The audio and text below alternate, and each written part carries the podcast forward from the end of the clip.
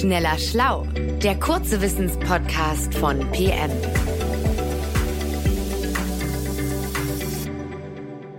Herzlich willkommen, liebe Zuhörerinnen, liebe Zuhörer, bei einer neuen Folge von Schneller Schlau, dem kleinen Wissenspodcast von PM. Mein Name ist Jens Schröder und ich muss feststellen, jetzt beginnt die gemütliche Tee- und Wärmflaschenzeit und das bedeutet Hochsaison für unsere Wasserkocher. Und als ich neulich den ersten, den Herbsttee kochen wollte, habe ich aber etwas gestaunt, wie krass verkalkt der schon wieder war. Und da habe ich mich gefragt, wie schon öfters, und dann habe ich es immer wieder vergessen, wieso verkalken Wasserkocher eigentlich ständig? Und der Frage wollen wir heute jetzt mal nachgehen. Und äh, da begrüße ich gleich mal den Chef Wasserkochologen Johannes Kückens hier. Hallo Johannes. Hallo Jens. Physiker und Wissenschaftsjournalist. Äh, Johannes, du bist heute der Experte hier für Wasserkocher. Und ich muss dir einmal kurz was erklären. Bislang hatte ich nämlich meine eigene Theorie. Die breite ich jetzt mal vor dir aus, warum sich am Boden eines Wasserkochers so Reste ablagern. Also, im Leitungswasser ist ja mehr als reines Wasser drin. Da sind ja irgendwelche Stoffe auch noch drin gelöst. Und wenn ich dann den Tee aufgieße und noch so ein bisschen Wasser unten im Kocher zurückbleibt, das dann noch langsam verdampft, dann bleiben diese im Wasser gelösten Reste am Boden des Wasserkochers irgendwie übrig mhm. und lagern sich da ab. Habe ich immer gedacht. Und jetzt habe ich aber gedacht, so viel ist das ja gar nicht, diese paar Tropfen. Es kann eigentlich nicht sein, dass so viele Feststoffe da drin sind, dass das also so ähm, viel ist nachher. Ja, da hast du recht. Das ist wirklich auch nicht der Grund für das Verkalken. Wie du schon richtig gesagt hast, ist Leitungswasser kein reines H2O, also kein reines Wasser, sondern da schwimmen auch immer andere Verbindungen und Atome drin herum. Und das sind vor allem verschiedene gelöste Salze und Mineralien. Hm, das bekannteste Salz ist ja das Natriumchlorid, also NaCl.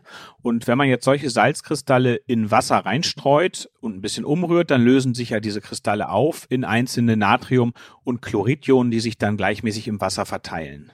Mhm. Ionen waren jetzt nochmal genau was? Ja, das sind Atome, denen entweder ein oder mehrere Atome in ihrer Atomhülle außen herum fehlen oder die zu viele Elektronen haben, sodass die Atome nicht mehr elektrisch neutral sind, sondern elektrisch geladen sind. Normalerweise haben die ja gleich viele Elektronen außen wie Protonen im Kern, die positiv geladenen Teilchen.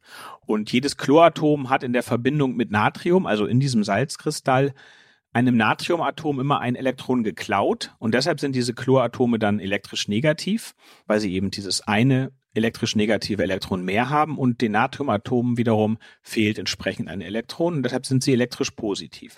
Und das ist auch der Grund, warum sie sich so gut in Wasser lösen können, ähm, weil sie eben geladen sind und auch die Wassermoleküle geladen sind oder zumindest polar sind. Und deshalb äh, löst sich so ein Natriumchloridkristall im Wasser auf, wenn er mit Wasser in Berührung kommt. Mhm. Und, und wenn das Salzwasser dann aber jetzt ganz verkocht, dann bleiben also diese Salzionen zurück und verbinden sich dann wieder zu Salzkristallen und setzen sich am Boden des Kochers ab. Das ist erstmal richtig, ja? Genau, aber Kochsalz ist natürlich kein Kalk und deshalb ist es auch nicht des Rätsels Lösung. Denn wenn du jetzt neues Wasser in den Kocher reintust, dann lösen sich die Salzkristalle ja auch wieder auf. Und äh, das passiert aber mit dieser hartnäckigen Kruste am Boden von deinem Wasserkocher ja leider nicht. Die bleibt ja drin, wenn du wieder Wasser reingießt. Und das liegt daran, dass für die Verkalkung andere Salze, die auch im Wasser gelöst sind, man kann auch sagen Mineralien verantwortlich sind. Und, und das ist vor allem das Calciumcarbonat und das Magnesiumcarbonat. Calciumcarbonat, das ist chemisch CaCO3, also es besteht aus einem Calcium, einem Kohlenstoff und drei Sauerstoffatomen. Das musst du dir jetzt aber nicht merken. Wir sagen dazu im Alltag ja einfach Kalk. Danke. So, genau. Und das ist die Verbindung, die zum Beispiel in Kalkstein und in Marmor steckt. Magnesiumcarbonat, das andere verantwortliche Mineral für die Verkalkung, hat ganz ähnliche Eigenschaften und da steckt dann statt dem Calciumatom einfach nur ein Magnesiumatom drin, sonst ist es chemisch genauso aufgebaut. Und auch dieses äh, Magnesiumcarbonat kommt in verschiedenen Gesteinen vor. Mhm. Und beide Verbindungen sind also im normalen Leitungswasser einfach drin. Ja, und das ist total seltsam, weil nämlich diese Carbonate eigentlich in Wasser nur ganz schlecht löslich sind. Das heißt, die können sich nur in sehr geringer Konzentration überhaupt im Wasser auflösen. Hm. Ja, und umso rätselhafter, wieso ist denn da im Trinkwasser so viel drin davon, dass äh, mein Wasserkocher also ständig verkalkt? Das muss ja doch recht viel sein. Ja, damit sich diese Carbonate wirklich gut im Wasser lösen können, braucht es noch eine spezielle Zutat im Wasser.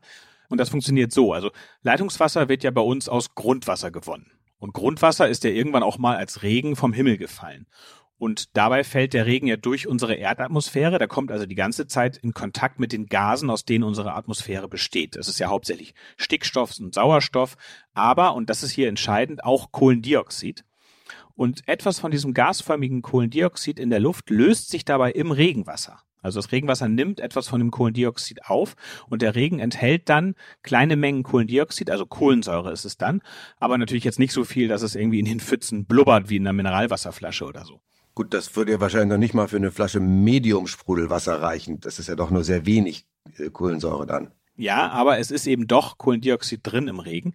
Und ähm, damit steht jetzt dem Wasser ein größerer Chemiebaukasten zur Verfügung, könnte man so sagen weil dank des CO2 im Wasser jetzt diese Carbonate in viel größerer Konzentration gelöst werden können, als wenn das CO2 nicht drin wäre, weil jetzt im Wasser viel mehr chemische Reaktionen möglich sind durch dieses CO2.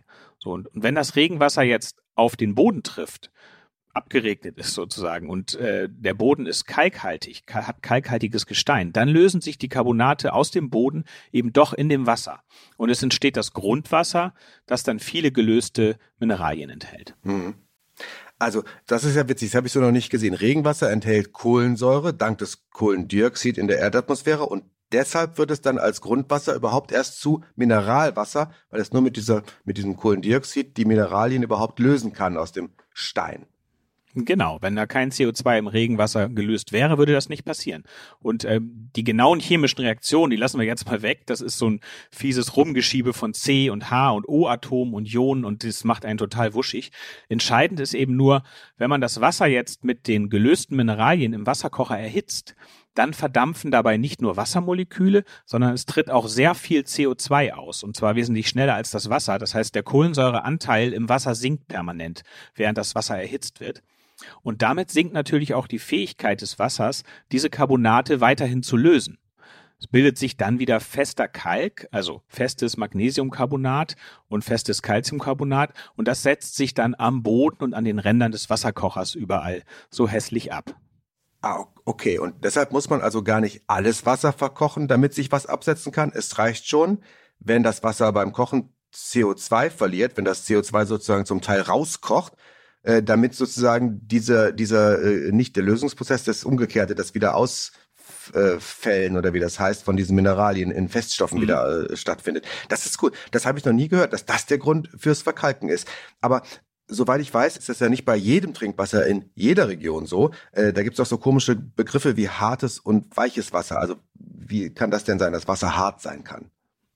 Ja, die Begriffe sind komisch. Ich habe nochmal extra nachgeschaut, wo das eigentlich herkommt. Also schon der griechische Arzt Hippokrates soll zwischen hartem und weichem Wasser unterschieden haben, schon vor über 2000 Jahren. Und er schrieb wohl, dass harte sei bei Felsquellen, warmer Erde oder mineralreichen Quellen zu finden und beiße beim Trinken die Zunge und beim Waschen den Körper. Also klingt sehr lustig. Ähm, Regenwasser wäre nach dieser Definition dann weiches Wasser, weil es eben keine gelösten Carbonate enthält. Ebenso wie Grundwasser jetzt in Regionen, wo es kaum Kalk in den Böden gibt oder wo Gesteine vorkommen, die, die diese Carbonate nicht enthalten. Und da gibt's dann auch nicht diese Probleme mit der Verkalkung. Hartes Wasser ist aber eben dann das mit den vielen gelösten Mineralien, das dann eben auch viel Verkalkung ähm, erzeugt. Und zwar nicht nur im Wasserkocher, sondern das kann ja auch in der Kaffeemaschine passieren oder etwa in Heizungskesseln und Waschmaschinen und so weiter. Und überall kann das große Probleme machen. Und was kann man dann dagegen tun, wenn man in so einer Hartwasserregion wohnt? Also wir haben nämlich hartes Wasser zu Hause. Da gibt's ja diese Wasserenthärter. Ja, genau. Also beim Wasserkocher ist es ja einfach. Da kannst du einfach ein bisschen Zitronensäure ins Wasser tun, dann löst sich der Kalk wieder auf. Das gibt's in jeder Drogerie als in Kalker zu kaufen. Oder es gibt auch so kleine Drahtnetze, die man auf den Boden legen kann. Und die bieten dann dem Kalk quasi eine sehr große Oberfläche an, sodass sich der Kalk vornehmlich da absetzt, statt im Kocher. So. Wenn man jetzt aber aus dem harten Wasser weiches Wasser machen will, dann bleibt einem nichts anderes übrig, als die gelösten Mineralien da rauszuholen, die für das Verkalken zuständig sind. Und das macht man mit einem sogenannten Ionentauscher. Äh, da sind in diesem Ionentauscher sind Moleküle drin, die Natriumionen äh, gebunden haben, also enthalten. Und diese Natriumionen haben wir ja vorhin schon gesagt, die sind einfach positiv. Das heißt, die haben ein Elektron zu wenig, um ein normales Natriumatom zu sein. In dem harten Wasser schwimmen aber Calcium- und Magnesiumionen herum und die sind doppelt positiv geladen. Das heißt, denen fehlen jetzt je zwei Elektronen. So, wenn dieses Wasser mit den Calcium- und Magnesiumionen jetzt durch den Ionentauscher durchströmt, dann schnappten sich die, diese Moleküle im Ionentauscher diese Calcium- und Magnesiumionen, weil die nämlich stärker elektrisch geladen sind als die Natriumionen. Dafür müssen sie dann aber diese Natriumionen gleichzeitig auch freigeben ans Wasser. Und das ist der Ionentausch. Also im Leitungswasser sind dann statt Calcium und Magnesium jetzt Natriumionen unterwegs und die können kein Kalk mehr bilden. Mhm. Okay. Also äh, Ionentauscher als letztes Mittel. Aber äh, ich äh, würde auch schon mal beim Wasserkocher einfach die Zitronensäure erstmal reinkippen und dann stelle ich mir nächstes Mal, wenn ich das mache, Johannes, stelle ich mir vor, wie sich da die Magnesium- und Calcium-Ionen wieder vom Rest der Carbonate trennen und im Wasser verteilen durch meine Zitronensäurezugabe. Und dann kippe ich es einfach mit Wonne in den Ausguss und mache mir endlich meinen Herbsttee. Vielen Dank für die Erklärung heute und äh, danke fürs Zuhören euch da draußen. Gerne. Und bis zum nächsten Mal bei Schneller Schlau. Tschüss. Tschüss. Schneller Schlau, der kurze Wissenspodcast von PM.